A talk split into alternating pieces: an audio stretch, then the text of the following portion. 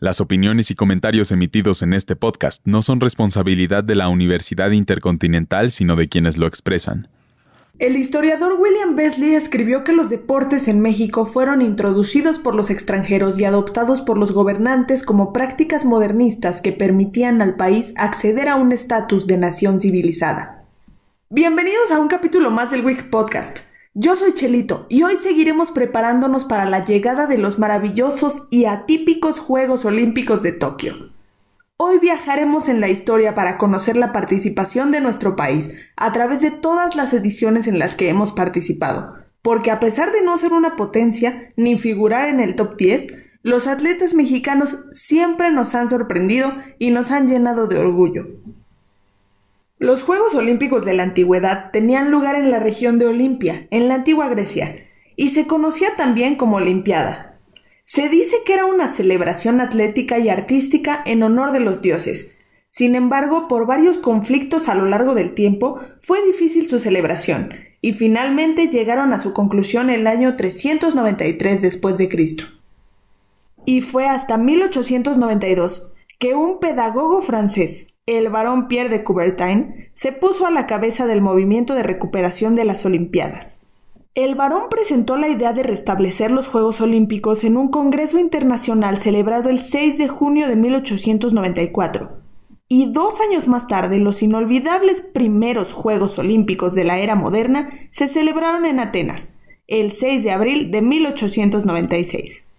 Cuatro años después, en su segunda edición conocida como París 1900, fue la primera participación de México. Aquella primera participación estuvo protagonizada por el equipo de polo integrado por Manuel Escandón Barrón, Pablo Escandón Barrón, Eustaquio Escandón Barrón y William Hayden Wright, quienes lograron el bronce e hicieron un exitoso debut para el país. Después de este gran debut, tuvieron que pasar 24 años para que los atletas aztecas volvieran a estar presentes en una justa olímpica. El retorno se dio en París 1924, edición en la que México tuvo su primera delegación completa. Y desde entonces hemos participado en todos los Juegos celebrados, aunque no en todos se ha logrado conseguir una presea, como es el caso de París 1924 y Ámsterdam 1928. En Los Ángeles 1932, México recuperó la senda del éxito y se alzó con las primeras dos medallas de plata para el país. Los ganadores de aquellas fueron Francisco Cabañas en boxeo y Gustavo Huet Bobadilla en tiro.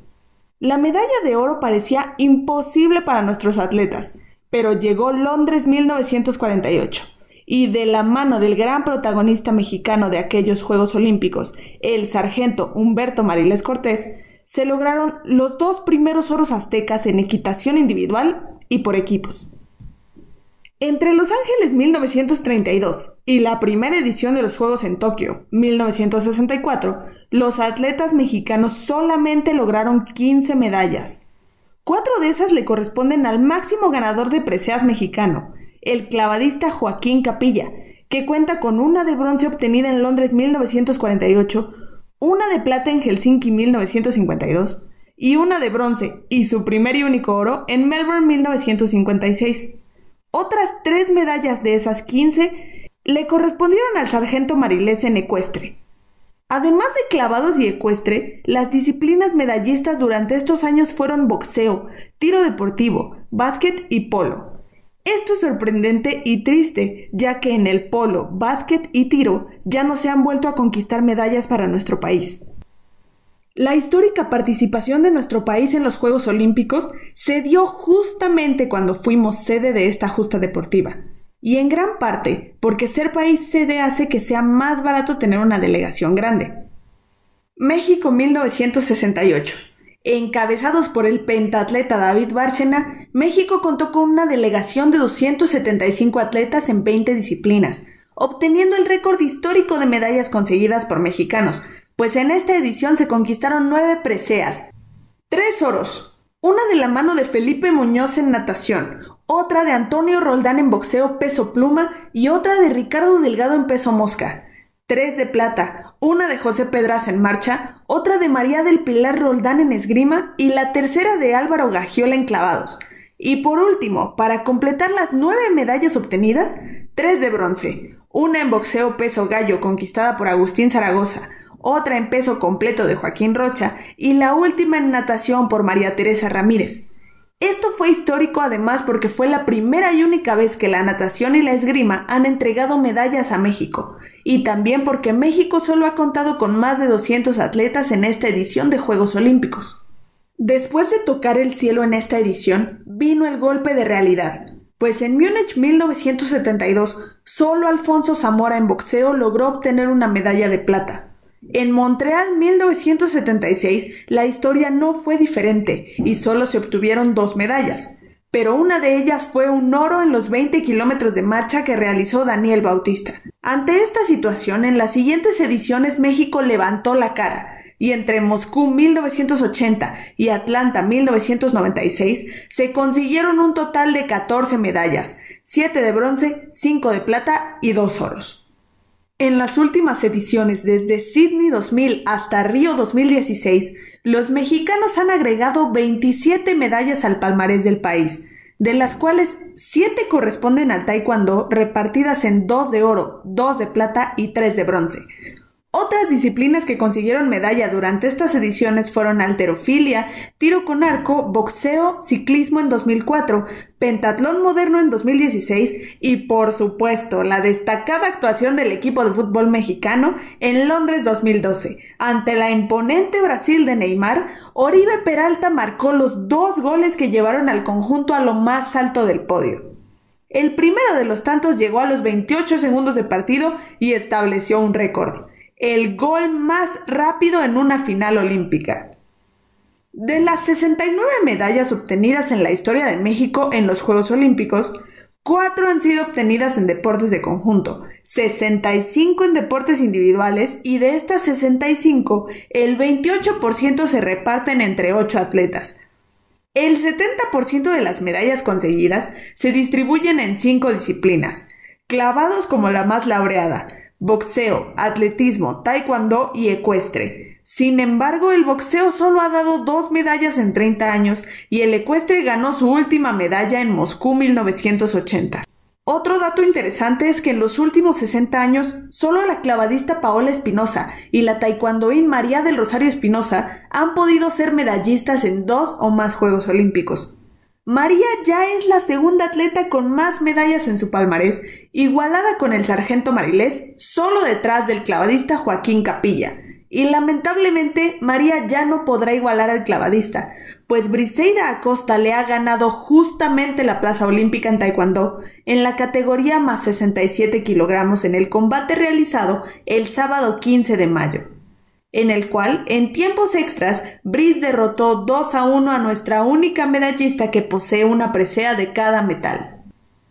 El deporte rey que más ha contribuido a aumentar el medallero mexicano ha sido sin lugar a duda los clavados, pues en esta disciplina se han obtenido 14 preseas, es decir, algo más del 20% de todas las conseguidas.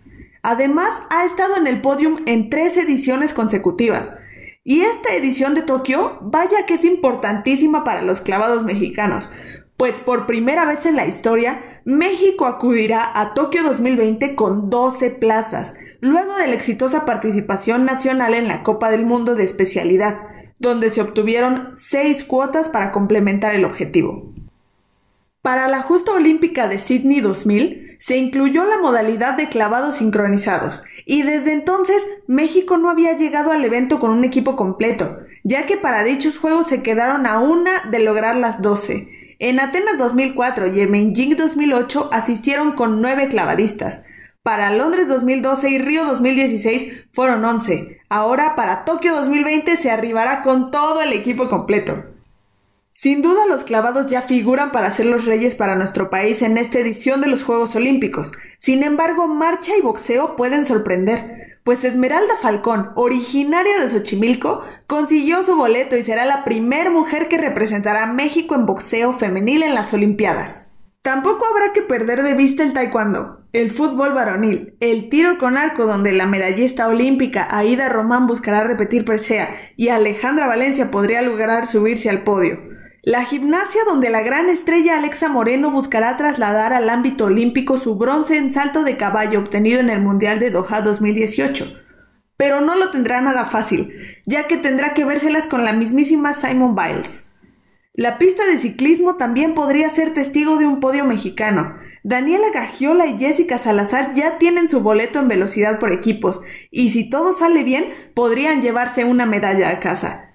¿Y qué decir de las selecciones de béisbol y softball, que han hecho historia en este ciclo olímpico, ya que por primera vez en la historia se han asegurado la plaza para los Juegos?